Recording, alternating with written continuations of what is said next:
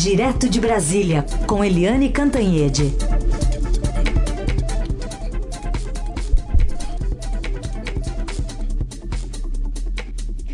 Eliane Cantanhede, que excepcionalmente hoje está aqui em São Paulo por conta de um evento do Estadão. Tudo bem, Eliane? Bom dia.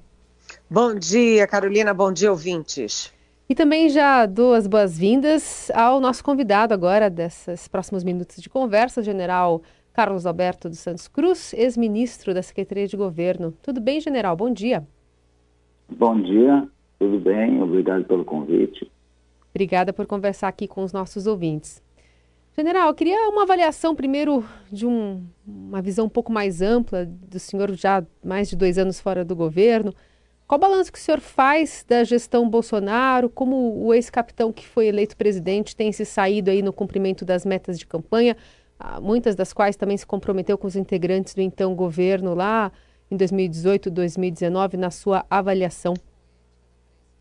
Olha, sobre o cumprimento das metas de campanha, lá da campanha de 2018, é, muito pouca coisa foi cumprida. Né? A primeira delas é que falava que não queria a reeleição e governou pela reeleição desde o primeiro dia. É, problema da, do, do, combate à corrupção, que também não, não foi, não foi enfatizado, né? foi prometido, mas também não foi enfatizado. É, criminalizou toda uma parte da política, que é chamada de centrão, é, abertamente criminalizada ali durante a campanha e, no, e, no, e na, até na convenção né, do, do, do, partido na época, e depois se aliou exatamente com aqueles com quem ele, a, a quem ele acusava. Então, é, não cumpriu aquilo que ele, ele, ele falou na campanha. Ele fez uma campanha falando que o povo queria ouvir, mas na prática ele não, ele não realizou. É, chegando ao ponto de, de, de abrir mão de, dos recursos que um governante tem que ter para administrar, entregar isso aí para o relator do orçamento, entregar isso daí para o presidente da Câmara, para ficar só com, com o microfone na mão, sem nenhum recurso para governar. É. Então você não pode trocar as suas obrigações pela, pelo que chamam de pelo que chamam de governabilidade. Na realidade não tem governabilidade nenhuma, tem uma uma, uma de apoio. É, bom dia, General Santos Cruz. É um prazer ter o senhor aqui com a gente. É, a gente sente, né, conversando com as pessoas, é, com a família, inclusive, com os amigos, fora, nas viagens, e a gente vê também, constata nas pesquisas, que há muita ali rejeição a essa ideia da polarização entre o Lula de um lado, o Bolsonaro de outro, e, portanto, há uma, vamos dizer, eu não diria um clamor, mas que há muito espaço para uma terceira via, para uma candidatura mais ao centro. O senhor sente isso também entre os seus velhos, antigos companheiros do Exército, da Marinha e da Aeronáutica? Olha, eu tenho alguns amigos, né? Esses amigos não são uma amostragem da, da, da sociedade militar, né? são algumas pessoas que, com quem você mantém, com quem mantém amizade. É, nesse, nesse, nesse grupo existe uma, uma, uma ansiedade aí, uma vontade de, de, de realmente não, optar por nenhuma dessas desses, por nenhum desses dois polos aí, né? Uma polarização que que, não, que nem enriquece nada o Brasil. Essa polarização não vai trazer nada de, de, de proveitoso para o país. Uma polarização que vem também hum, que vem infectada pelo, pelo fanatismo, né? Então, isso aí não vai ajudar o Brasil em nada. Você, você reeleger um presidente que teve as suas oportunidades lá, lá atrás, que o partido teve quatro oportunidades, isso daí, não, isso aí é retrocesso. E o governo atual, infelizmente, ele mostrou um completo despreparo. Né? Em três anos ele conseguiu se mostrar completamente despreparado.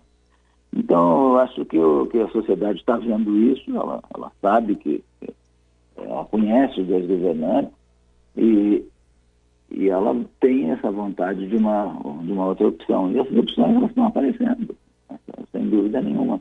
O Brasil Aliás, respeito respeito. Aliás, não, o senhor né? foi, foi, ontem, né, general? O senhor foi ontem na, no lançamento é, da, enfim, na filiação do ex-ministro Sérgio Moro ao Podemos. Isso indica um, ao, o seu apoio à candidatura do Moro à presidência da República contra o Bolsonaro e contra o Lula, enfim, por essa terceira via em 2022?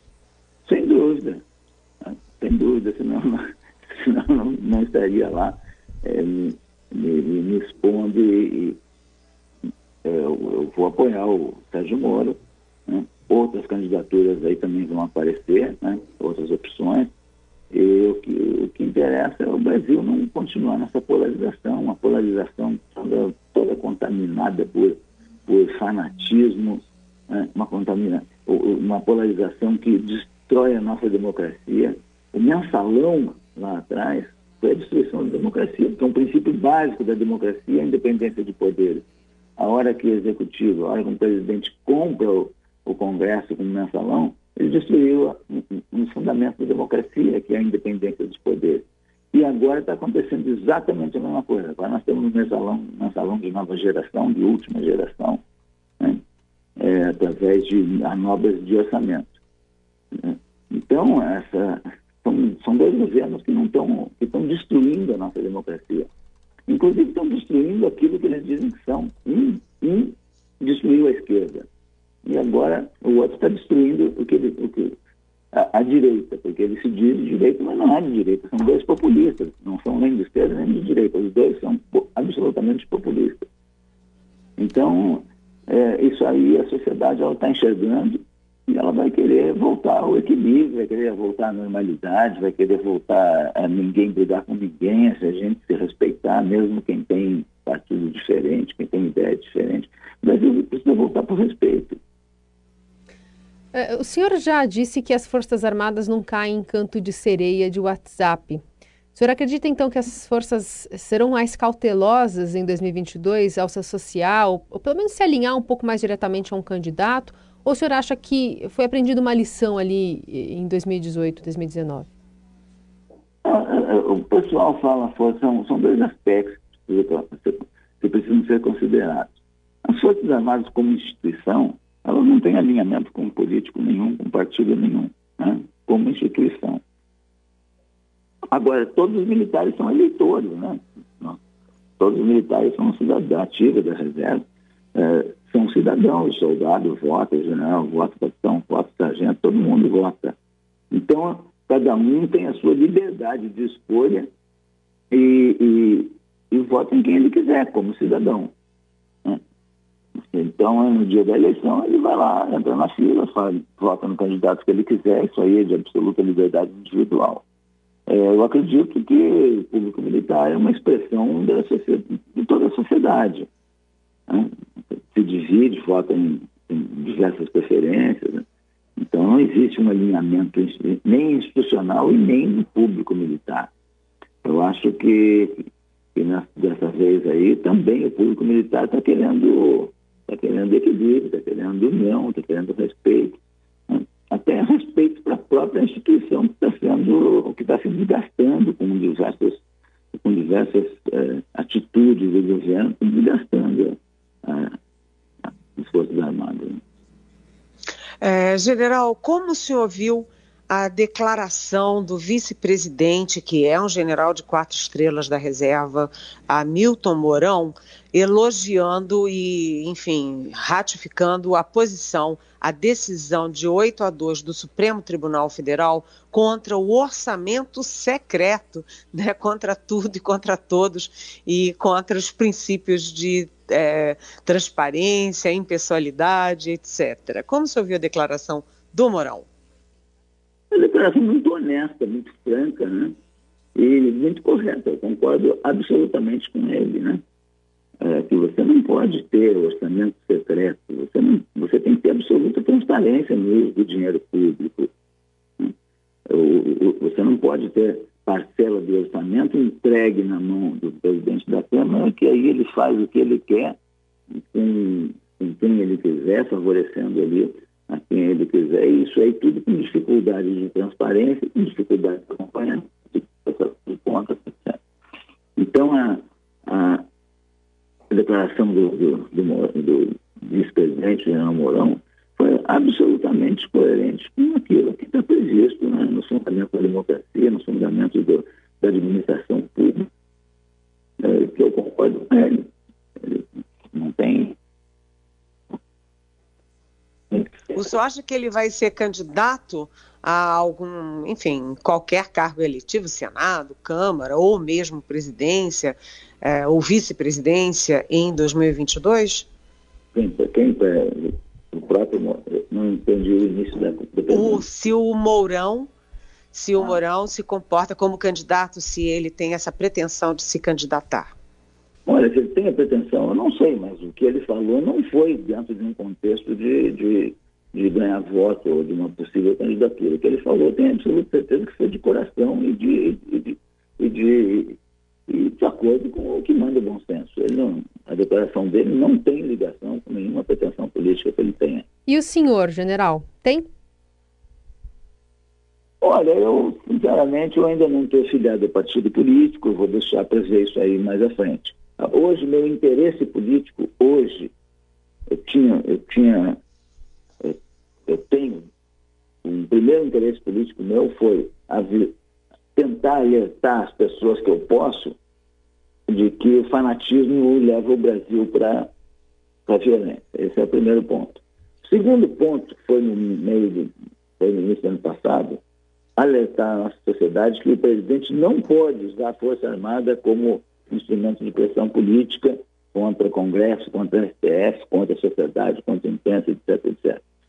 Então foi esse o meu, meu interesse. E hoje meu interesse não é pessoal. Meu interesse hoje é que nenhum dos dois, nem o nosso ex-presidente eh, e nem o, o, atual presidente eh, sejam eleitos, que tenham uma nova opção. Hoje meu objetivo político, meu objetivo como cidadão é que não se tenha nenhum desses dois que trazem um retrocesso imenso para o Brasil. Então, a minha participação na política, em cargo eletivo, era secundária, vou discutir com o partido então, que eu me filiar, que eu ainda não sou afiliado, uhum. é, mais à frente, daqui a uma, duas, três semanas. Então, é, esse é o meu objetivo político. Como cidadão, hoje, é não querer nenhum dos dois. Eu vou apoiar o Sérgio Moro e espero que a população brasileira não, não, não tem esse retrocesso de eleger pessoas que um que já, já fez um governo e todo mundo sabe o que aconteceu, e um outro que se mostrou completamente incapaz, completamente despreparado. Muito bem. A gente ouviu e agradece aqui a participação do general Carlos Alberto dos Santos Cruz, conversando conosco aqui no Jornal Eldorado. Muito obrigada pela participação, general. Ah, muito, obrigada, general. Excelente entrevista. Obrigado. Zé Eliane está conosco direto de Brasília, né, na coluna direto de Brasília, mas hoje falando conosco de São Paulo. Eliane, é importante, né, essa posição, continua crítica, né, do, do general Santos Cruz, que participou do governo até final, comecinho de 2019, na verdade, é, e que agora está se movimentando, pelo menos em três semanas, deve ter uma posição ali firmada dentro de algum partido político, aparentemente, né? É, o Santos Cruz, ele disse ali, né, que ele, primeiro, ele disse que foi a afiliação do Sérgio Moro ao Podemos porque ele apoia a candidatura do, do Moro à presidência, disse um. Dois, ele disse que não descarta se candidatar ele próprio, Santos Cruz, que ainda é uma possibilidade, mas ele deixou claro que a, a atuação política dele é contra o ex-presidente Lula, contra o presidente Bolsonaro, que ele disse claramente que se mostrou totalmente despreparado para administrar o país. Então, ele diz claramente que a atuação dele política é para evitar essa polarização entre os dois extremos. Agora, ele foi é, cauteloso e devidamente cauteloso, foi apropriado da parte dele não bancar que as posições dele refletem as Forças Armadas, os militares, e disse que ele tem amigos, evidentemente, militares, mas que eles não servem como amostragem sobre quais são as posições majoritárias dentro das três forças. Então, ele foi um homem, na entrevista, um homem cauteloso, muito pragmático e, aliás, eu achei curioso, né, ele falar do fanatismo, porque realmente há um fanatismo quando as pessoas apoiam qualquer coisa sem conseguir refletir sobre a realidade, sobre o que, que representa aquela coisa. Eu apoio porque eu apoio. Né? É, então, o Santos Cruz deu uma entrevista muito apropriada para gente, Carolina. É isso. É, a gente lembra que daqui a pouco vai estar também disponível no, no site da Rádio Dourado, além do, do portal do Estadão, onde já está. Eliane, queria falar um pouquinho sobre essa movimentação do presidente, é, pensando né, no emprego, pensando também em 2022, abrindo essa brecha de desoneração da folha de pagamento. Pois é, a, é, a questão da desoneração tem, é, são duas frentes, né? A frente econômica e a frente política. No caso da frente econômica, apesar do Ministério da Economia não gostar da ideia, porque evidentemente é uma perda muito pesada de arrecadação, é, mas faz sentido. Numa economia que está é, claudicante, que está aí até ameaçada de recessão e que num país onde você tem é, mais de 14 milhões de desempregados que, que significa a desoneração, Carolina? Que em vez de pagar 20% sobre é, de, de, contribuição previdenciária sobre a folha de pagamento, ou seja, quanto mais funcionário, mais a empresa paga, e paga caro, porque é 20%, as empresas pagam, passam a pagar de 1% a 4,5% sobre o faturamento bruto. Ou seja, quanto mais faturamento, quanto mais rica a empresa, mais ela paga imposto. Então, é, qual é o espírito econômico e social da desoneração? É não é, aumentar o custo do emprego. Portanto, é, é aumentar o emprego e, antes de mais nada, impedir que as empresas continuem demitindo. Então, tem uma lógica econômica e social, mas a lógica do presidente da República, Jair Bolsonaro, nunca é, é econômica, social, é uma lógica da reeleição, é uma lógica política. Tanto que ele se reúne com os empresários, né, anuncia desoneração para 17 setores é, antes da votação de uma proposta nesse sentido no Congresso, antes do, do Paulo Guedes anunciar, antes de tudo. Por quê? Porque ele precisa se reaproximar dos é, empresários, ele precisa se reaproximar do capital, porque ele está evidentemente perdendo apoios. A gente já teve aí manifestos de economistas, executivos de empresas, é, do agronegócio, dos bancos, enfim, é, da Fiesp, de tudo. Então, é, na verdade, a gente tem uma posição política do presidente Bolsonaro e, do outro lado, a gente tem uma necessidade econômica de manter por dois anos, pelo menos, a desoneração da folha. Muito bem. É, Eliane, eu ainda queria aqui colocar esse assunto para a gente. Né, uma colega sua, jornalista Cristiana Lobo, uma das mais respeitadas, queridas repórteres, comentaristas de política do país, que convivia com um câncer na medula óssea, teve a saúde deteriorada aí por conta da pandemia e faleceu ontem, uma é, grande hum, perda para a gente, acho que como no jornalismo político, mas no jornalismo político feito por mulheres também, né, Eliane? É, a Cristiana Lobo, ela foi uma pioneira na televisão, porque ela foi a primeira e durante muitos anos a única comentarista de política na Globo News, né, na, num canal de, de notícias 24 horas. Portanto, ela foi muito importante. Ela foi também é, do Estadão, ela me substituiu quando eu saí do Estadão da segunda vez. Eu estou na terceira vez no Estadão. É, quando eu saí do Estadão para o Globo, ela saiu do Globo para o Estadão e assumiu a minha coluna no Estadão. E ela era muito respeitada, muito respeitada pela esquerda, pelo centro e pela direita. É, além disso, ela era muito querida, porque ela é muito generosa. A Cristiana era dessas que é, pegava os jovens jornalistas, repórteres pela mão, apresentava para as fontes, elogiava quando eles iam bem, dava bronca quando eles iam mal. É, ela era, assim, uma unanimidade é, entre os colegas. Eu conheci a Cristiana é, ainda na década de 1970, cobrindo educação, e as nossas carreiras caminharam juntas, né, as nossas carreiras de jornalista, de jornalistas políticas, mas também as nossas vidas caminharam juntas e foi uma enorme perda para o jornalismo das mulheres, para o jornalismo da televisão, para o jornalismo político e particularmente para mim. Eu perdi uma querida grande amiga. Muito bem.